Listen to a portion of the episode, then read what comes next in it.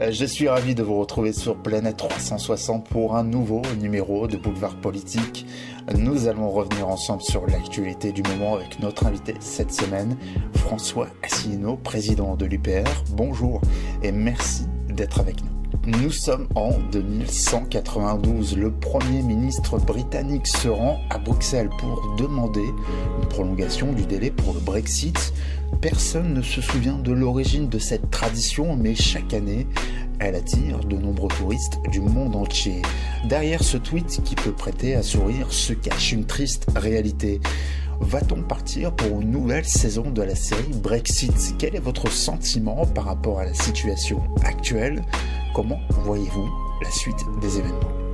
J'avais vu en effet, d'abord bonjour à tous et à toutes, euh, j'avais vu ce, tweet en effet que j'avais trouvé un peu, drôle, mais un peu de l'humour grinçant.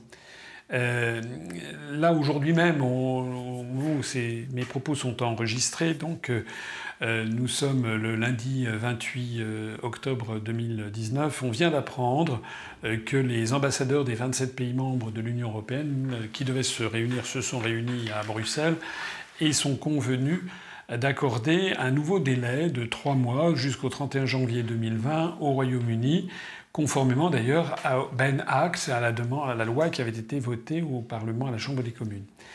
Euh, au passage, je note que c'est le troisième report. Il y avait eu un report du 29 mars au 12 avril, puis du 12 avril au 31 octobre, et maintenant du 31 octobre 2019 au 31 euh, janvier 2020. Je note également que Macron, le président de la République, et son ministre des Affaires étrangères, Jean-Yves Le Drian, euh, qui avait à plusieurs reprises manifesté une certaine forme de mauvaise humeur et avait même laissé entendre qu'il était hors de question de reporter, avait même été dit, hors de question de faire un report si ça n'est pas dûment justifié. Macron, naturellement, comme ça a déjà été le cas deux fois, c'est la troisième fois, s'est mis à quatre pattes devant l'Allemagne et devant l'oligarchie, c'est-à-dire qu'il a cédé. Pour ce qui nous concerne, nous avions fait deux communiqués successifs où l'on avait demandé, j'avais demandé personnellement à Emmanuel Macron, de refuser un nouveau report, euh, puisque pour qu'il y ait un report, il faut que la partie qui souhaite sortir de l'Union européenne le demande, mais il faut également que les autres parties, donc les 27 pays restants, l'accordent. Or, il s'agit d'un accord à l'unanimité. Il se serait donc suffi aurait donc suffi que la France euh, refuse un nouveau report pour qu'il n'y ait pas de report. Et s'il n'y avait pas eu de report, nous sommes le 28 octobre, donc, le 31 octobre, il y avait le 29, 30 et 31. Eh bien, le 31 octobre à minuit, et comme il n'y avait pas eu de report et pas d'accord, eh bien, à ce moment-là, le Royaume-Uni, juridiquement, sortait de l'Union européenne, puisque la loi qui avait fixé le délai du 31 octobre n'a pas été rapportée. Il y aurait donc eu un Brexit sans accord. Nous, nous avions demandé que la France fasse ça. Pourquoi? Parce que ça aurait permis de donner satisfaction aux Britanniques. Je rappelle qu'il y a 52% des Britanniques qui, en juin 2016, ont voté pour le Brexit, et quand ils ont voté pour le Brexit, c'était pour le Brexit. On a essayé de faire croire après, enfin certaines forces ont, fait essayer de faire croire ensuite que les Britanniques avaient voté pour avoir un, un, Brexit avec un accord de sortie, et si on n'y avait pas d'accord, eh bien à ce moment-là, ils restaient dans l'Union européenne. Mais c'est pas du tout ce qui avait été défini lors du référendum. Donc normalement, la problématique, c'est Brexit qu'il y ait un accord ou pas d'accord, de toute façon, il doit avoir lieu. C'est ça le problème. Or, l'oligarchie, on l'a bien vu, fait tout son possible pour empêcher un Brexit sans accord. Moi, je pense que si euh, la France avait donc euh, refusé, il y aurait eu un Brexit sans accord de sortie euh, le 31 octobre, puis on aurait bien vu ce qui se serait passé. En réalité, il ne serait pas passé des choses extraordinaires. On sait très bien que tout est prêt, côté britannique comme du côté continental, pour accueillir les, marchandises et les, camions qui vont euh, entrer euh, ou sortir de, l'Union européenne.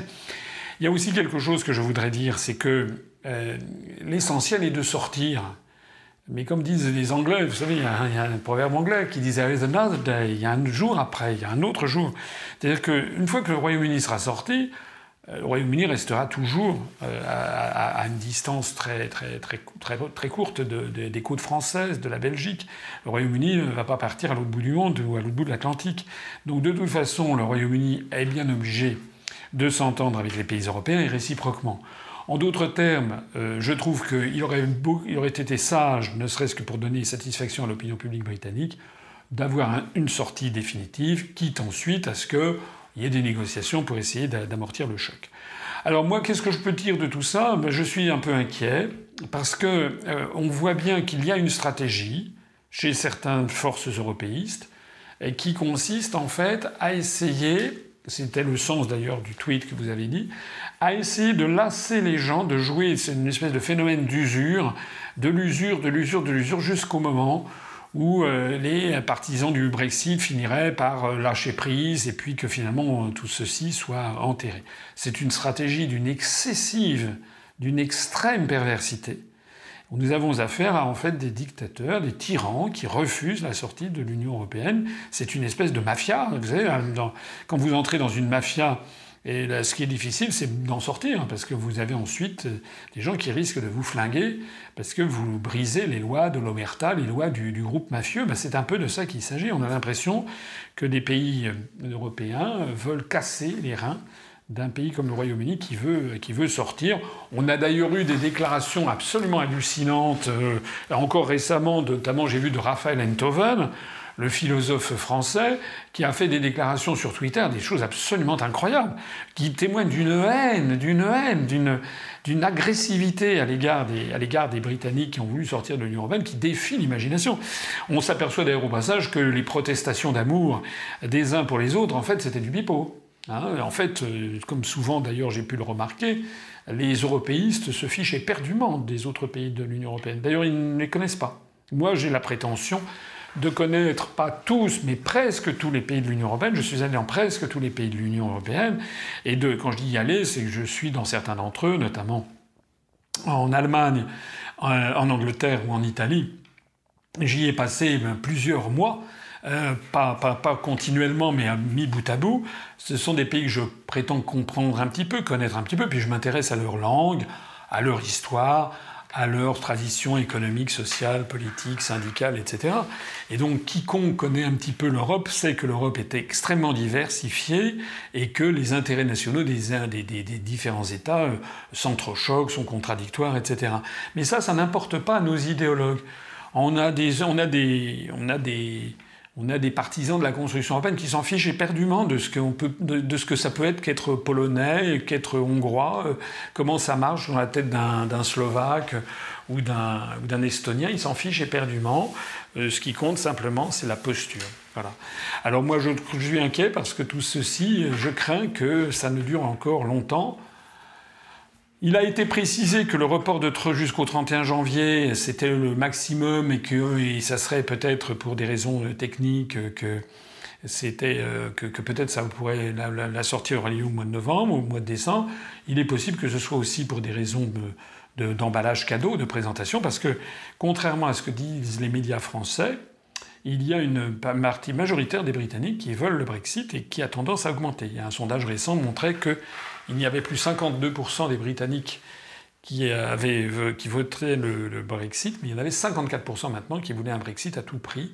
Ce qui signifie que si cette affaire continue à lambiner, à traîner, sur la volonté des européistes de, noyer le poisson en définitive, je crains que les gens qui ont conçu ça ne comprennent pas très bien quelle est la mentalité des Britanniques, puisque les Britanniques sont un peuple qui a connu dans son histoire des guerres civiles à plusieurs reprises, euh, et qui euh, pourrait, euh, dont il faut se, méfier. C'est un peuple quand même très, très, très démocratique.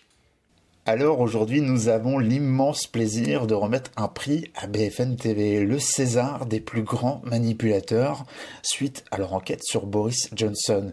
J'ai rarement vu un reportage aussi médiocre. Où est la neutralité? Où est l'objectivité? Je vous pose la question BFM. Avant de passer à un autre sujet, justement, comment jugez-vous le traitement médiatique sur le Brexit À part BFM TV, selon vous, les médias ont-ils été à la hauteur des événements? Non, en fait, euh, c'est triste et c'est même tragique. Euh, il n'y a pas de débat en France sur le Brexit. C'est aussi simple que ça. La meilleure preuve en est que pour ce qui concerne le parti que j'ai créé, c'est quand même nul, même mes, plus, même adversaires les plus acharnés euh, ne peuvent nier que l'UPR a été créé le 25 mars 2007, il y a donc euh, plus de 12 ans et demi, euh, pour faire sortir la France de l'Union européenne. Même mes adversaires les plus acharnés ne peuvent nier que c'est inscrit dans nos statuts déposé à la préfecture de police de Paris, et que depuis 12 ans et demi, notre programme n'a pas varié d'un iota. Quels que soient les événements qui ont pu se dérouler depuis 12 ans et demi, nous avons toujours maintenu les mêmes analyses et les mêmes propositions, qui d'ailleurs se révèlent de plus en plus pertinentes, puisqu'il y a 12 ans, dire qu'on fallait sortir de l'Union européenne et que l'Union européenne était une dictature, je peux vous assurer que c'était un discours qui passait très très mal. J'étais bien seul. Maintenant, de plus en plus de gens, notamment sur la sphère Internet, commencent à se rallier à cette analyse. il n'en demeure pas moins que compte tenu des événements et compte tenu du fait qu'aux élections européennes, nous avons quand même réalisé 1,2%, ce qui n'est certes pas énorme, mais 1,2% avec 34 listes. Et d'ailleurs, nous sommes arrivés 13e euh, sur 34 listes aux européennes et 6e à Outre-mer. Ça, normalement, on pourrait imaginer dans un monde idéal que l'on nous donnât 1,2% euh, du temps de parole à la télévision. Que d'ailleurs, euh, s'agissant de la télévision publique, que les adhérents et sympathisants de l'UPR euh, financent, hein, puisqu'ils sont des contribuables et payent la redevance audiovisuelle. Eh bien, si nous avions, par exemple, 1,2% du temps de parole, ça veut dire que nous passerions à peu près à une matinale de l'un des 12 grands médias euh, suivis par le CSA, dont BFM TV, mais dont TF1, LCI, France 2, France Inter, RTL, Europe 1 et j'en passe. Nous passerions à peu près, dans une matinale, 5 à 6 fois par mois. Voilà.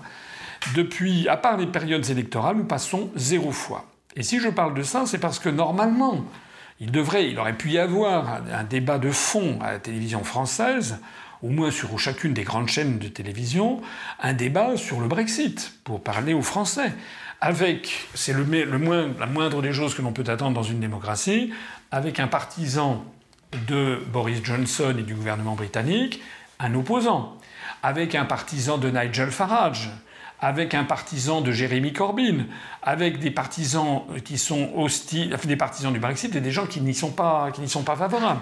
Et il me semble que dans ces débats, euh, la place de l'UPR aurait été bienvenue. Je ne demandais pas de passer tout le temps, mais euh, il n'y a pas eu de débat et je ne suis jamais invité nulle part. Donc qu'est-ce que ça veut dire? Ça veut dire que les médias français font de la propagande 24 heures sur 24, 365 jours par an. Ils ont présenté, ils continuent de présenter aux Britanniques Boris Johnson comme une espèce d'énergumène, euh, voilà, mal coiffé, mal attifé, euh, disant un peu tout et n'importe quoi, une espèce d'individu fantasque, euh, qui ne serait donc pas chic ni comme il faut. Alors pour ceux qui aiment l'histoire, je leur rappelle que c'était à peu près la façon dont on présentait Churchill en Angleterre en 1940 alors qu'il avait un ministre des Affaires étrangères qui était beaucoup plus smart, beaucoup plus élégant, beaucoup plus comme il faut et convenable, qui était Lord Halifax. Lord Halifax, qui a été au premier gouvernement de Churchill, était un ardent partisan des accords de Munich et de, de la compromission avec Adolf Hitler. Eh ben, c'est un petit peu la même chose. On essaie d'attaquer Boris Johnson sur des aspects extérieurs en refusant quand même de regarder la réalité en face. La réalité en face, c'est quoi? La réalité en face, c'est que nous avons affaire à euh, un pays euh, à la dérive, le Royaume-Uni, parce que 52% des Britanniques ont appelé à voter, ont, voté plus exactement pour le Brexit, et ils se heurtent à une petite caste de parlementaires qui sont légèrement, majoritairement hostiles au Brexit. Et donc cette petite caste alors on ne sait pas d'ailleurs quels sont les tenants et les aboutissants. Compte tenu du cynisme et de la corruption ambiante dans tous les cénacles européistes, et on voit bien d'ailleurs les difficultés que Macron, par exemple, a à trouver dans son entourage pour aller à la Commission européenne quelqu'un qui, qui, soit, qui est un casier judiciaire blanc et qui n'ait jamais été inquiété par des affaires, Hein, donc euh, on, ne compte plus le, nombre de mis en examen et de corrompus dans toutes les institutions européennes. Moi, ça serait quand même pas tellement surprenant que certains députés ou certains parlementaires britanniques se soient fait carrément acheter. On l'a vu d'ailleurs au Parlement européen, il y avait eu des analyses qui avaient été faites. Alors c'est possible, c'est une possibilité. Sans aller jusque-là, ce qui est vrai, c'est qu'il y a des parlementaires qui, de toute façon, jouent contre le peuple. Et la meilleure preuve que ce sont des escrocs et des dictateurs, c'est qu'à supposer qu'il ne soit pas d'accord avec ce que le peuple a voté, un démocrate, normalement, doit remettre sa démission et en demander au peuple de trancher. C'est bien ce que souhaite Boris Johnson. Boris Johnson a dit bah, il faut maintenant revenir devant les électeurs, on refait des élections générales, puis les électeurs vont dire les députés qu'ils veulent. Sauf que, au Royaume-Uni, les dissolutions du Parlement ne sont pas, hélas, comme en France, à la volonté du chef de l'État. En France, le président de la République a la possibilité de dissoudre l'Assemblée nationale quand il le souhaite, mais sauf que lorsqu'il l'a fait une fois, il ne peut pas le refaire pendant un an. Mais sinon, il le fait comme il le souhaite. Il doit simplement demander un avis qui, d'ailleurs, un avis qui ne, qui ne, qui n'est pas forcément un avis conforme, euh, au président de l'Assemblée nationale, au président du, du, Sénat. Mais euh, en Angleterre, ce système ne marche pas. Il faut qu'il y ait les deux tiers des parlementaires qui soient d'accord pour se saborder. Euh, c'est pas évident de demander à des gens est-ce que vous êtes d'accord pour vous saborder? Et donc, ces parlementaires bloquent le, le, Brexit, ils s'opposent en fait, mais effrontément à la volonté populaire. Et quand on leur dit, bah, écoutez, on va demander au peuple de trancher, remettez votre mandat en jeu, ils ne le veulent pas non plus. On a donc vraiment une, dictature euh, qui, euh, a, jeté, le masque maintenant.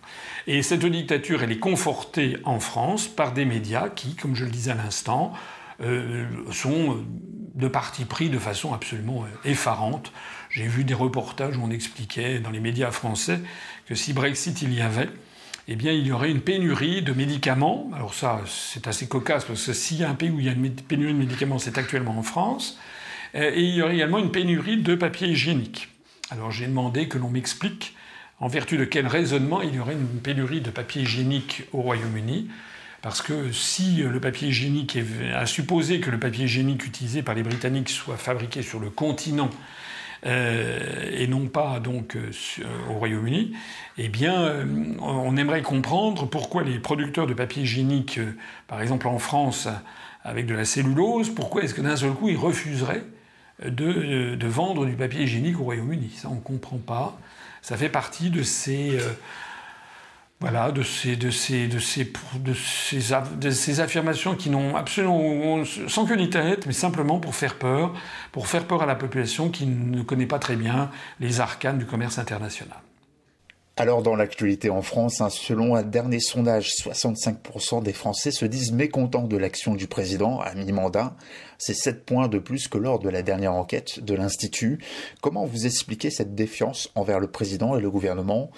Allons plus loin dans le débat. Comment jugez-vous globalement l'action d'Emmanuel Macron depuis l'acte 2 du quinquennat? Bah, ça aurait été plus compliqué de me poser la question de, une question plus compliquée aurait été si vous m'aviez demandé pourquoi il y a encore 35% des Français qui font confiance à Macron. Là, j'avoue que j'aurais été un peu sec. Voilà. Ah non, mais écoutez, euh, qu'est-ce qu'il a fait de bien, Macron? Rien. C'est un désastre de A, pas de A à Y, hein, de A à Z je ne, vois rien, rien de ce qu'il a fait qui soit, soit bien. D'abord, il s'est fait élire à l'issue d'une campagne de promotion éhontée.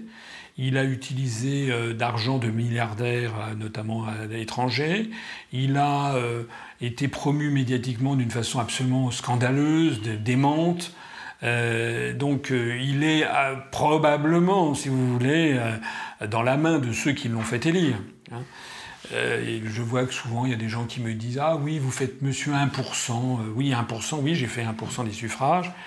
Les élections européennes, 0,92 quand même à, le, à le rappeler les médias. Oui, mais j'ai eu moins de 1% du temps de parole. Et par ailleurs, les quelques commentaires qui étaient faits sur ma personne étaient toujours des commentaires systématiquement dévalorisants.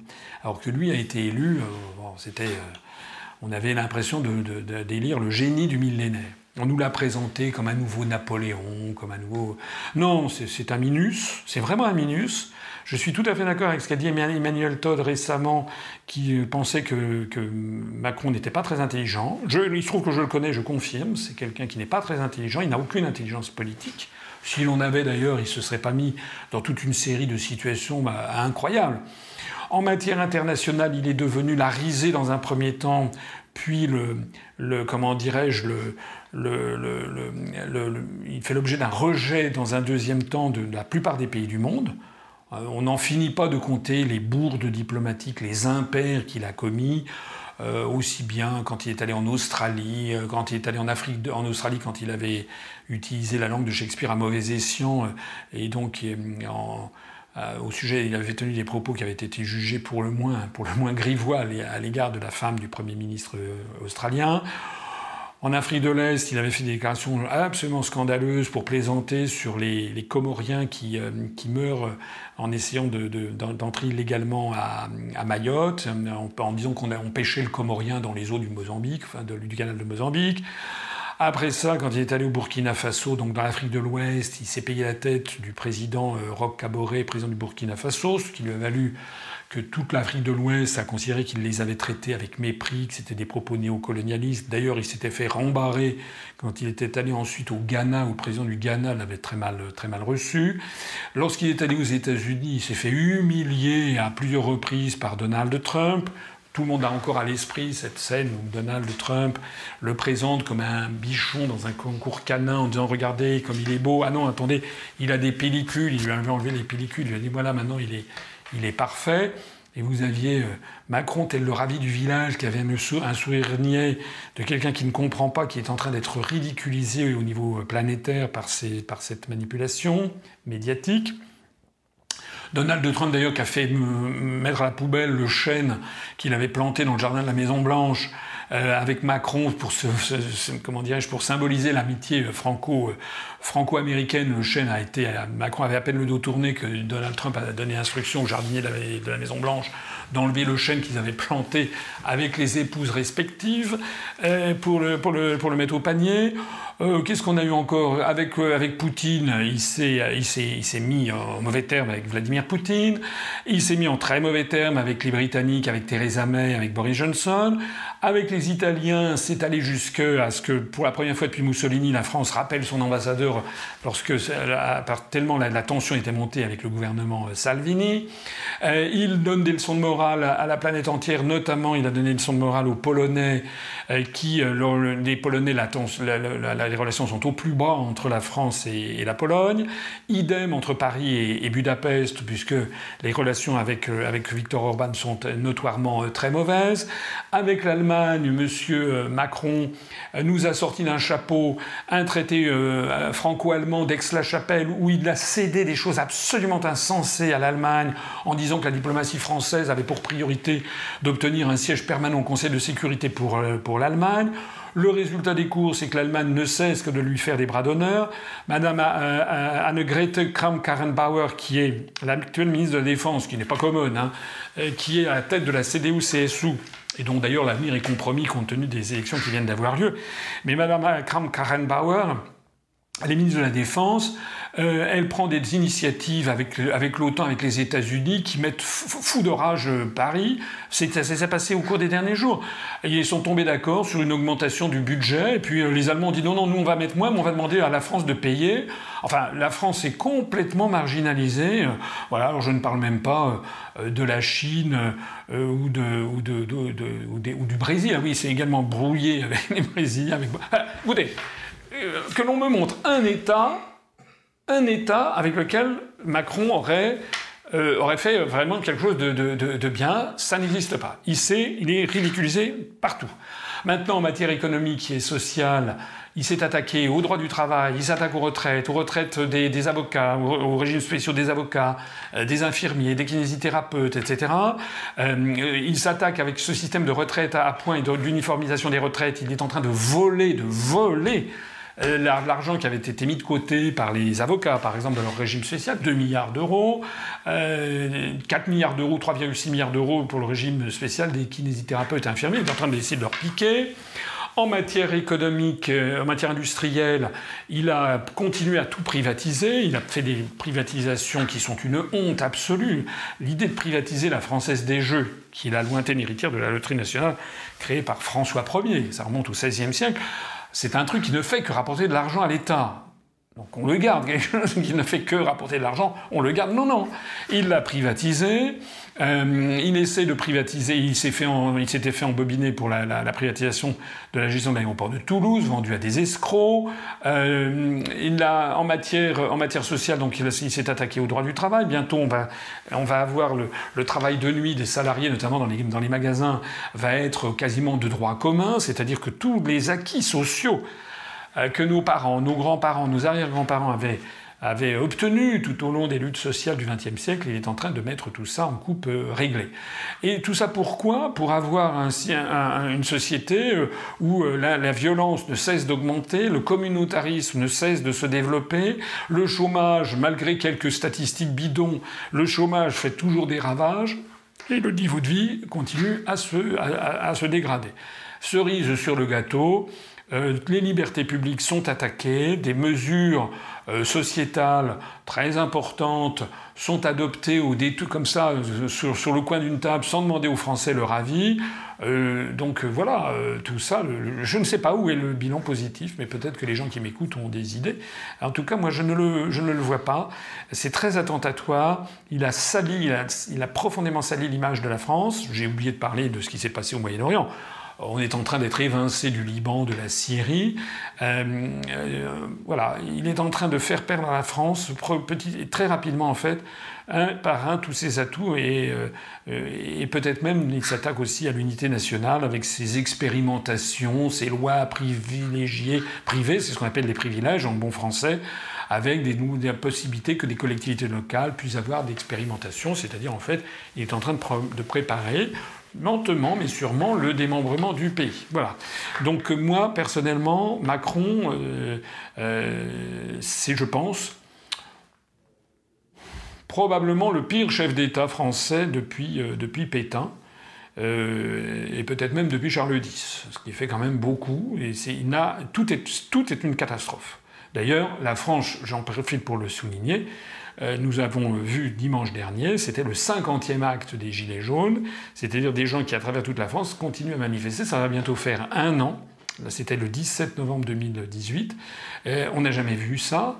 Et le meilleur reste à venir, puisque si j'ai bien compris, à partir du 5 décembre prochain, les syndicats appellent à une grève générale sur les retraites, et M. Macron a fait savoir à l'avance qu'il ne plierait pas je crois qu'avec le très faible soutien populaire dont il bénéficie, il devrait quand même faire très attention à la suite des événements. Alors, depuis plusieurs semaines, hein, le débat sur le port du voile et sur l'islam occupe toutes les chaînes d'infos. Les gilets jaunes ont pratiquement disparu des médias. Les préoccupations sur le chômage, le pouvoir d'achat ou les questions sur l'environnement ne sont plus vraiment d'actualité. Vous n'avez pas l'impression qu'on nous enfume sur cette question du voile Ou pour vous, c'est un sujet tout aussi important que le reste? Bah, on connaît bien quelles sont mes, positions. Euh, c'est effectivement une volonté délibérée, qui a d'ailleurs été, qui ressort régulièrement. Euh, sous Mitterrand, Mitterrand, lui, c'était pas ça, c'était le droit de vote aux étrangers. Donc à chaque fois qu'il y avait un problème, toi qui ressortait le droit de vote aux étrangers. Donc d'un seul coup, tout le monde était, les gens, les gens, tout, tout le monde s'engueulait dans les familles, et pendant ce temps-là, on ne parlait pas des vrais sujets maintenant, c'est le voile, le voile qui est ressorti effectivement à chaque fois qu'il le faut, on le met en avant pour essayer, pendant qu'on parle du voile, on ne parle pas du reste. Si vous me permettez ce mauvais jeu de mots, avec cette histoire de voile, ça permet de jeter un voile pudique sur toutes les autres affaires, notamment tout ce que j'ai dit tout à l'heure, la dégradation du, niveau de vie des Français, la privatisation à outrance, le, fait que les, allées du pouvoir sont infestées maintenant d'escrocs en tout genre, de gens corrompus, de gens qui sont mis en examen, des gens sur lesquels qui ont des, un concert de, casseroles qui tintinabulent à leur base. Tout le monde a à l'esprit la piteuse affaire Sylvie Goulard, maintenant c'est l'affaire Thierry Breton, et, j'en passe, et des pires. Euh, avec ce système de voile, on ne parle pas de l'essentiel qui est tout simplement que la France est en train d'être démolie. Hein. nous perdons continuellement des emplois industriels, la France est rachetée par appartement. Donc nous, notre position, vous la connaissez, c'est que nous nous focalisons sur l'essentiel, c'est-à-dire d'abord et avant tout retrouver, redonner aux Français leur démocratie, parce que Macron s'attaque également aux libertés publiques et à la démocratie, et retrouver notre démocratie, retrouver notre droit inaliénable et souverain à décider de notre avenir collectif. Or, pour cela, il faut rassembler beaucoup de Français. Et il faut rassembler des Français de droite et des Français de gauche. Il faut rassembler des Français chrétiens, des Français juifs, des Français musulmans.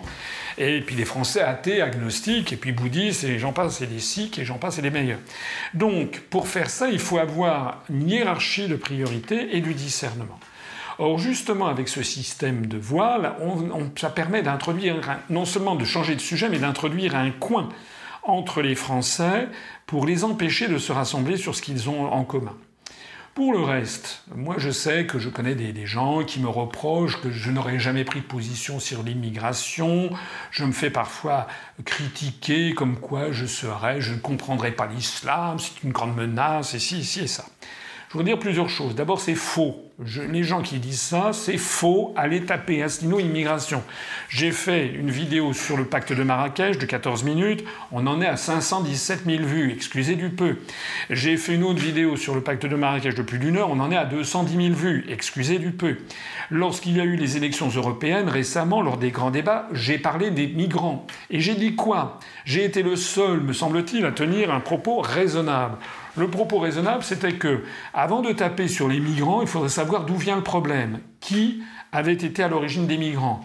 Qui a démoli le régime libyen? Qui a essayé de démolir le régime syrien? Quelles sont, les, manipulations, les manœuvres organisées par euh, euh, euh, l'Open Society de George Soros, le New Endowment for Democracy, toutes ces organisations américaines qui financent plus ou moins ces systèmes de migrants hein. Qui est derrière? Premièrement. Deuxièmement, si l'on veut traiter la question de l'immigration de façon raisonnable et sérieuse, il faut déjà se poser la question de savoir qui décide de quoi. Or, depuis le traité d'Amsterdam de 1997, euh, qui a été euh, ratifié en 1999, toutes les questions migratoires ont été transférées à l'Union européenne. Je ne, cesse que de le répéter, c'est les articles 67, 77 et 78 du traité sur le fonctionnement de l'Union européenne. Donc les gens qui me disent oui, mais vous parlez de sortir de l'Union européenne, c'est votre leitmotiv, mais vous feriez mieux de nous parler de l'immigration, sont des gens qui n'ont rien compris, rien, qui ne comprennent pas que ça ne sert à rien de mettre la charrue avant les bœufs. Voilà, parce qu'il faut d'abord les bœufs et après il y a la charrue. Ça veut donc dire qu'avant de commencer à se, prendre la tête entre Français sur des questions d'immigration, il faudrait déjà qu'on se rassemble entre Français pour sortir de l'Union européenne et récupérer notre droit à décider des questions migratoires, non d'une pipe. Et puis une fois que ça sera décidé, à ce moment-là, on demandera aux Français, en tout cas c'est notre programme, ce qu'ils veulent. Est-ce qu'ils veulent mettre un terme au regroupement familial? Est-ce qu'ils veulent, oui ou non, rester dans l'espace Schengen? Est-ce qu'ils veulent, oui ou non, maintenir telle ou telle prestation sociale? Est-ce que si, si, est-ce que cela? Mais c'est ensuite qu'on pourra le faire. Alors certains me disent oui, mais regardez, les Hongrois, les Polonais, ils ont une politique. Et Salvini. Mais justement, quand on regarde dans le détail, Salvini, il a fait quoi? Salvini s'est opposé euh, aux migrants en Méditerranée. D'ailleurs, quand je citais tout à l'heure Georges Soros, il y a aussi des mafias. Il y avait un article, je crois, c'était dans Les Échos, il y, a, deux ans, qui mentionnait qu'il y avait plus de 300 000 travailleurs noirs qui travaillaient pour la Ndrangheta à Calabrese, la mafia de, très, très violente du sud de l'Italie.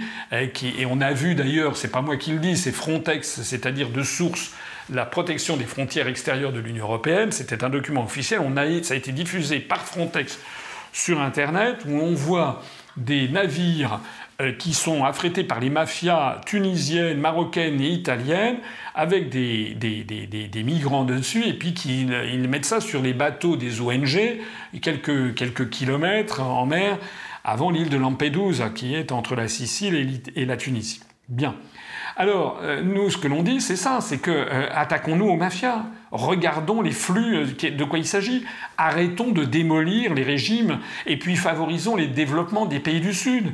Parce qu'il est faux de penser que des gens quittent leur, pays de, naissance par plaisir. S'ils le font, c'est tout simplement parce que la, la, situation économique y est trop défavorable et puis que l'Europe occidentale leur apparaît comme un pays de, de cocagne. Alors, euh, tout ça pour dire qu'il euh, y a derrière cela, il n'y a pas que la question migratoire sur l'affaire du voile. Il y a aussi une autre question qui est une question de nature civilisationnelle, qui est une nature sur l'islam, et qui pose la question de ce qu'est la laïcité. Or, il se trouve que la laïcité en Europe, euh, en et dans le monde, c'est un concept essentiellement français.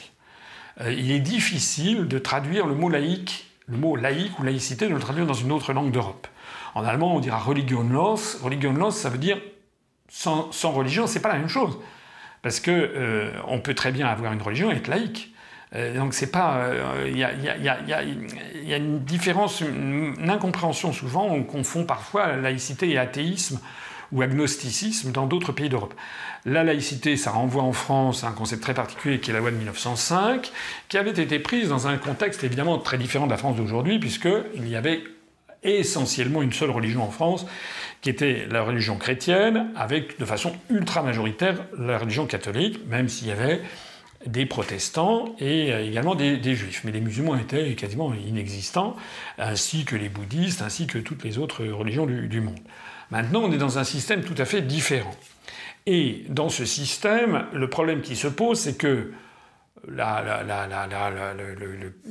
laïcité s'est acclimatée à, la religion chrétienne et réciproquement, pas spontanément d'ailleurs. Il faut rappeler que pendant des siècles et des siècles, il y a eu quand même une fusion entre, la religion chrétienne et le pouvoir. Hein, c'était quand même le, sabre et le goupillon, comme on disait. C'est-à-dire que la, religion chrétienne, à partir de la pseudo-donation de Constantin, là je renvoie à ma conférence sur l'histoire de France, à partir de ce moment-là, il y a eu une tentation de l'église des origines, qui était une église des catacombes, qui, va prendre le pouvoir au Moyen Âge et qui va devenir une église triomphante ayant un peu barre sur la plupart des, comment dirais-je, des, pouvoirs dans, dans l'Europe d'ancien régime avec quand même des nuances, puisque je rappelle que Louis XIV, par exemple, a été excommunié euh, parce qu'il avait imposé le gallicanisme, il refusait que le, Saint-Siège euh, puisse avoir levé des impôts, pouvoir nommer des évêques sans son assentiment. C'est également ce qui était arrivé à Philippe le Bel, par exemple. Donc il y a toujours une tradition française de vouloir euh, assurer son, pouvoir face à la, la puissance de l'Église. Philippe le Bel disait Je veux être empereur en mon royaume. C'est-à-dire qu'il ne voulait pas que le Saint-Siège mette son nez dans les affaires du Royaume de France. Alors, il n'en demeure pas moins que euh, maintenant on est dans un régime différent, enfin dans une situation différente, puisqu'il y a euh, des religions, et notamment la religion musulmane, euh, qui n'ont pas une, tradition une grande tradition de laïcité. J'insiste, c'est ce que je disais, sur le fait que le christianisme non plus. Le christianisme s'est acclimaté à la laïcité à partir de. Déjà, il y a eu la constitution civile du clergé sous la Révolution française, mais vous savez que tout le 19e siècle, en fait, il y a eu un conflit entre les autorités, notamment les, républicains en France et les autorités du, Saint-Siège, et ça a été, on peut dire, réglé avec notamment le pape Léon XIII, l'encyclique, l'encyclique de 1893, je crois, Rerum Novarum, qui a reconnu la légitimité de la République et a demandé au clergé français de, rallier les, institutions euh, républicaines. Dans le christianisme, on trouve un verset, enfin plusieurs passages, mais notamment ce, passage où le Christ, c'est la parabole du denier, dit, euh, montrant un denier, et le Christ dit, rend sur un denier romain, il y a donc le, portrait de l'empereur. Et donc le Christ, à partir de ce denier, dit rend à César ce qui est à César et à Dieu ce qui est à Dieu. C'est l'un des versets sur lesquels on a pu fonder l'idée que la religion chrétienne pouvait être cantonnée dans un registre individuel, personnel, intime, mais, et ne pas être la religion d'État. C'est ça le, coin qui a, été, qui a, été, Mais il y a beaucoup de pays d'Europe où la religion chrétienne est encore une religion d'État. Euh, par exemple, en, Angleterre, euh, la, reine, elle est, sacrée, elle se rend à, l'abbaye de Westminster, elle est le chef de l'église anglicane. Enfin bon, euh, donc il y a des endroits où, sur les sept monarchies qu'il y a en Europe, il y en a six d'entre elles qui sont des monarchies de droit divin. Il n'y a que la monarchie belge qui n'est pas est une monarchie ou qui reconnaît la souveraineté nationale. Le problème de l'islam, c'est que c'est une religion où historiquement, le prophète de l'islam a été à la fois chef de guerre et chef religieux, et quasiment chef d'État de la communauté de la l'Oumma musulmane naissante, des premiers musulmans, et, euh, chef religieux. Et euh, traditionnellement, en terre d'islam, il y a une confusion entre le, sacré et le profane. On ne fait pas la différence. C'est l'une des difficultés, effectivement, de cette religion. Mais encore une fois, euh, on peut trouver aussi des, conflits ailleurs. Alors, ça veut dire quoi? Ça veut dire que sur cette histoire du voile, ce que devrait faire un, dirigeant euh, raisonnable, un homme d'État, c'est d'abord de lutter contre le communautarisme. Mais lutter contre le communautarisme, ça ne doit pas être euh, hémiplégique. Il faut lutter contre tous les communautarismes, pas seulement contre un. Sinon, on a l'impression et c'est le sentiment que beaucoup de compatriotes musulmans ont, ils ont le sentiment d'être l'objet d'une vindicte particulière. Il ne doit pas y avoir de deux poids, deux mesures. Il doit y avoir une gestion du communautarisme qui est la même pour tout le monde, c'est-à-dire que traditionnellement en France, la France ne connaît il y a un dicton qui dit l'État connaît toutes les religions mais n'en reconnaît aucune. L'État, en fait, devrait connaître toutes les communautés mais n'en reconnaître aucune. Traditionnellement en France, les gens gardent pour, le secret de leur vie privée, de leur intimité, leur religion, leurs opinions politiques, leur salaire, leur orientation sexuelle, etc. Tout ça, ça fait partie d'une espèce de savoir-vivre en commun, d'élégance, hein, de savoir-vivre. On n'inflige pas aux autres ce que, ce, que l'on pense, ce que l'on est, etc. Or, c'est sous influence américaine que nous avons maintenant cette dérive communautariste, puisque sous cette influence, on est en permanence en train de classifier les gens par communauté. Et si, euh, je veux dire, le développement de, de, l'islam communautariste va de pair avec le développement, ben, on voit de plus en plus de juifs portant des kippas, on voit de plus en plus également les manifestations de communautarisme selon l'orientation sexuelle, LGBT, etc. Donc c'est un ensemble général. Et euh, un certain nombre de nos compatriotes musulmans s'offusquent de ce que l'on fasse un scandale parce qu'une femme portera euh, un, voile sur la tête, alors que euh, des, femmes au sein nus sur les pages, tout le monde trouve ça très bien, ce qui eût été un scandale au XIXe siècle. Au XIXe siècle, c'était l'inverse. Hein. Puisque je rappelle que nos arrière-grands-mères ou nos grands-mères ne pouvaient pas sortir de, de, chez elles sans avoir un, foulard ou, ou, une, toilette sur, sur la tête. Hein. La Joconde porte un voile, comme d'ailleurs tous les portraits de la Sainte Vierge tout au long du, du Quattrocento, Cinquecento, Seicento, etc., tous les, tous les tableaux. Voilà ce que je pouvais dire là-dessus. Ce que je pense, c'est que nous devrions, à mon avis, bien comprendre que lorsque la France sera sortie de l'Union européenne, que lorsque les Français auront de nouveau confiance dans leur démocratie, que lorsqu'ils auront le sentiment que la France est redevenue la France, que la, France, par exemple, n'a pas un deux poids deux mesures euh, diplomatique au Moyen-Orient, lorsqu'ils auront le sentiment que les dirigeants français se battent pour l'égalité de tous les Français, je suis absolument convaincu que euh, les dérives communautaristes euh, s'effaceront, ou du moins s'atténueront beaucoup. En tout cas, ça n'est certainement pas en jetant de l'huile sur le feu, comme le, font des gens comme Éric Zemmour, euh, que ça va améliorer la situation. Ça ne va faire que l'empirer. Mais peut-être que certains veulent la faire empirer. J'ajouterai pour conclure que je ne sais toujours pas ce que proposent ceux qui tapent sur cette question.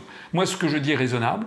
Ce que je dis, moi, c'est qu'il faut être il faut lutter contre le communautarisme. Il faut, euh, euh, il faut, il faut euh, n'avoir aucune complaisance vis-à-vis du port du, voile dans les, dans les instances, dans les enceintes où la loi l'interdit.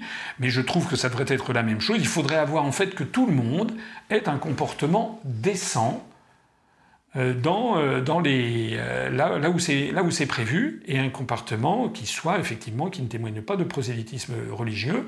Mais tout ceci pourra passer d'autant plus facilement que l'on aura essayé de réconcilier les Français les uns avec les autres, et qu'on aura cessé de mettre, de, de pointer du doigt telle ou telle communauté. Alors dans l'actualité internationale, la situation au Chili, hein, selon les derniers chiffres, plus de 18 morts, 2000 arrestations, des abus sexuels commis lors des détentions arbitraires face à un mouvement social inédit. Le gouvernement a donné l'ordre aux forces armées d'assurer un couvre-feu. La question que nous pouvons nous poser aujourd'hui, c'est où se trouve la communauté internationale Devons-nous continuer à observer les images des chars de l'armée chilienne défiler contre son peuple? D'abord, sur cette affaire de Chili, elle a quelque chose d'assez allégorique, puisque le Chili est quand même, suite au coup d'État qui avait eu lieu le 11 septembre 1973, où Salvador Allende avait été donc, euh, il y avait eu un coup d'État contre Salvador Allende qui avait été euh, assassiné ou qui s'était suicidé, ce n'est encore pas très clair. Euh, avec la prise du pouvoir de Pinochet, c'était un coup d'État qui avait été organisé par la CIA, par les États-Unis d'Amérique notamment par les relais qui étaient dans la grande entreprise ITT qui était sur place au Chili. Je note d'ailleurs au passage que dans les années 73-74, euh, ce que je dis là, tout le monde le savait, le disait, notamment toute la gauche française. Il y avait des gens qui protestaient contre le rôle de la CIA, le rôle de l'ITT. Aujourd'hui, si vous dites ça, on vous traiterait de complotiste et de conspirationniste. Bon. En attendant, je rappelle ça parce qu'à partir des années suivantes, à partir de 77-78, on a eu le Chili qui est devenu un laboratoire euh, des monétaristes, avec euh, comme tête de fil euh, Milton Friedman, ancien prix Nobel d'économie, un professeur d'économie américain célèbre, qui est mort il y a quelques années. Et le Chili est devenu un peu le laboratoire de l'ultralibéralisme. C'est un peu de là que ça a commencé, cette grande vague qui allait mettre un terme à partir des années 90 euh, du XXe siècle dans le monde entier, a un peu un terme à toutes les Trente Glorieuses, un peu un terme à la politique keynésienne qui était héritée de la Seconde Guerre mondiale. Politique keynésienne, je rappelle en un mot, c'est une politique qui favorise la demande, qui fait monter les salaires, qui considère que pour qu'une économie fonctionne bien, il faut qu'il y ait des acheteurs, et que si, on, comprime les salaires, ben qui finira par acheter Plus personne? Euh, qui économie, euh, c'est la, politique keynésienne qui a montré certains dérapages, euh, c'est vrai, et notamment une tendance au déficit, mais qui avait le mérite d'avoir été à l'origine des Trente Glorieuses qu'on a retrouvées pas seulement en France, mais en fait dans tout, dans tout l'Occident. Alors, euh, à partir des années, des années, la fin des années 70 et les années 80, le Chili va apparaître comme un pays où on revient aux fondamentaux de la politique ultralibérale. On ressort euh, des, euh, des penseurs ultralibéraux qui étaient un petit peu perdus de vue, comme Friedrich von Hayek ou von Mises, etc.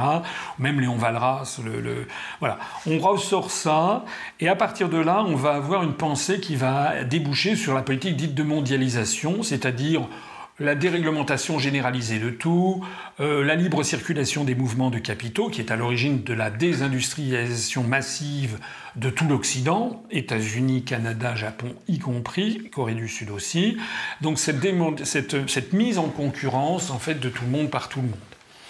Et ce qui se passe au Chili aujourd'hui, euh, donc, euh, alors qu'il y a eu plusieurs changements de gouvernement depuis le retour de la démocratie, ce qui se passe au Chili est un peu allégorique de ce que l'on voit un petit peu partout, c'est-à-dire que vous parlez des émeutes au Chili, mais il y a des émeutes partout. Euh, il y a des émeutes, ça, ne se passe pas bien au Venezuela, parce qu'il y a notamment euh, une politique euh, gouvernementale qui n'est pas forcément des plus optimales du point de vue économique. Il y a aussi les pots de banane, pour ne pas dire plus, et les volontés de déstabilisation venues des États-Unis. Mais on a des manifestations partout, à commencer par la France. D'ailleurs, vous avez noté que un des anciens ministres, je crois un député, un, proche de, Pinochet, a récemment dit qu'il y en avait assez de laisser euh, le pouvoir à la rue au Chili et qu'il fallait avoir des méthodes musclées. Il a cité en exemple Emmanuel Macron. Alors voilà, maintenant euh, au Chili, les, les pinochettistes prennent Macron comme modèle ça prouve un petit peu l'incroyable, l'incroyable évolution de, notre, de notre pays. Ce que, ça veut dire quoi tout ça? Ça veut dire qu'un peu partout à travers le monde, il y a une espèce de... Les gens constatent que c'est la loi, c'est la, loi de la jungle qu'on est en train de réintroduire. La loi de voilà, c'est la, la, lutte de tous contre tous, le culte de l'argent roi comme seul critère de réussite dans la vie.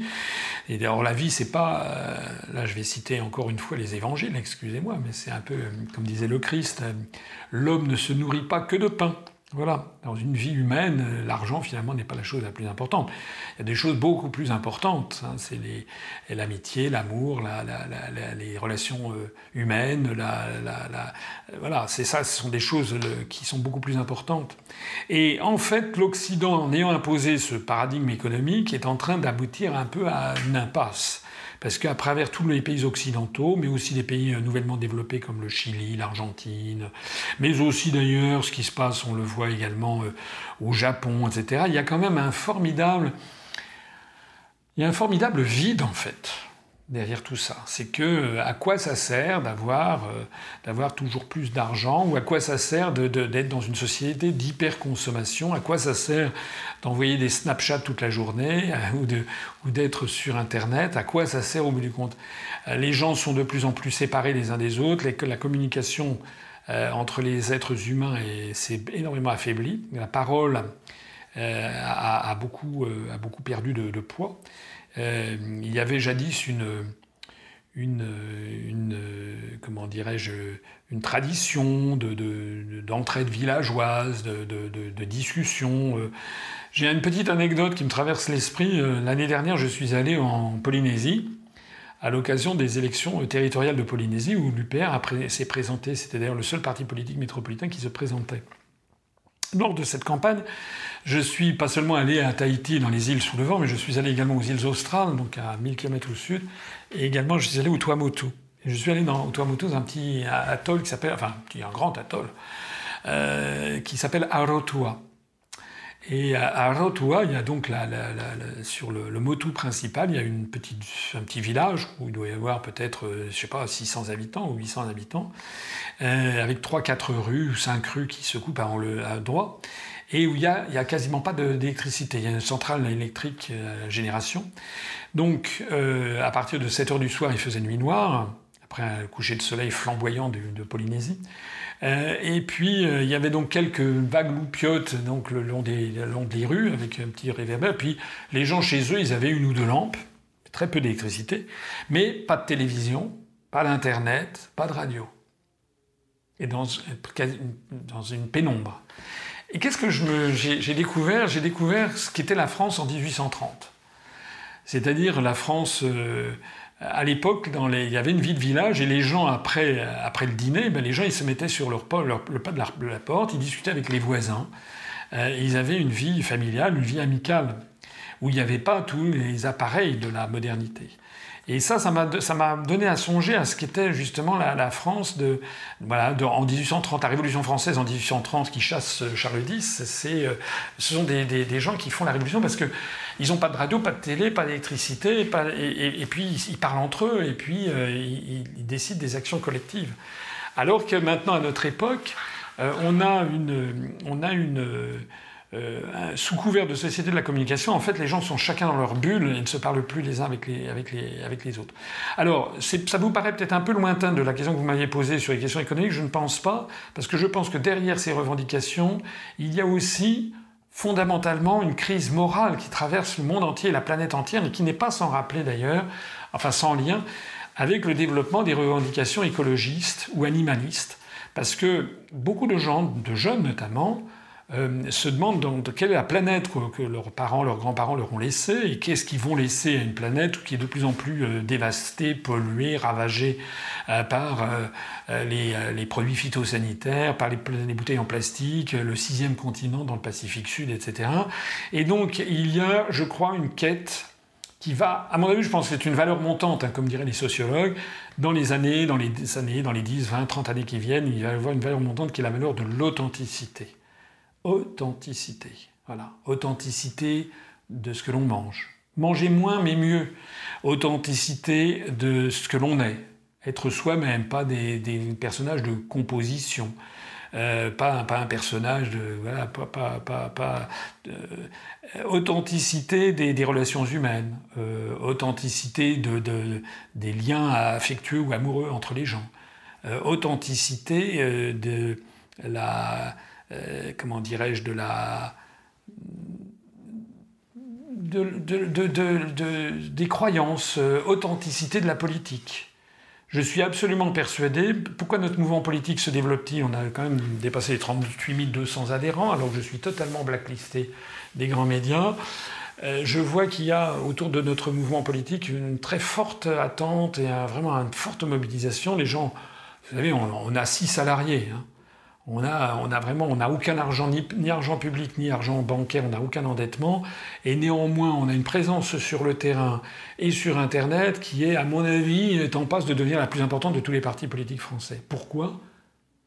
Parce que nous sommes un mouvement et parce que je crois être moi-même, c'est pas à moi d'en juger, mais je crois quand même être moi-même quelqu'un d'honnête, de sincère et d'authentique. Et ça, c'est ce dont les Français, comme beaucoup de peuples du monde, ont de plus en plus besoin.